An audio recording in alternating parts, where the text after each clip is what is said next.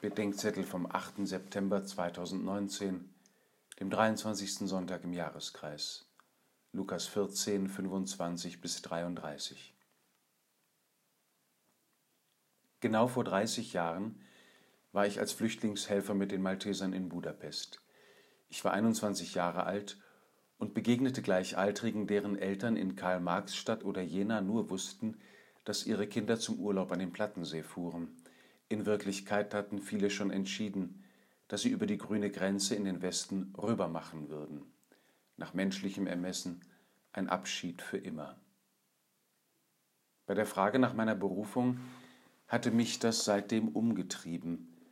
Was für eine Stimme, was für eine Macht, was für eine Verheißung müsste das sein, auf deren Ruf hin ich, wie Sie, alles stehen und liegen ließe und aufbräche, auch wenn es schlimmstenfalls den Eltern das Herz bräche. An diesen Vorrang des Rufes in die Freiheit vor dem Willen der Eltern muss ich bei dem Wort Jesu über den Vorrang der Nachfolge Christi vor der Anhänglichkeit gegenüber den Eltern und natürlichen Verwandten denken.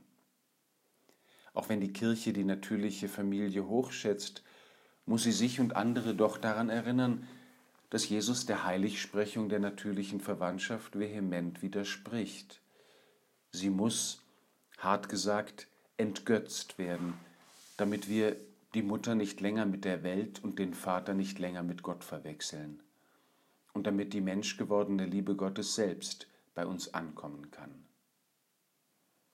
Wo wir einander mit Christus annehmen, werden wir einander auch lassen können. Wo wir einander aber um der Liebe Christi willen lassen, werden wir einander mehr sein, als wir es uns in der alten Anhänglichkeit je hätten träumen lassen.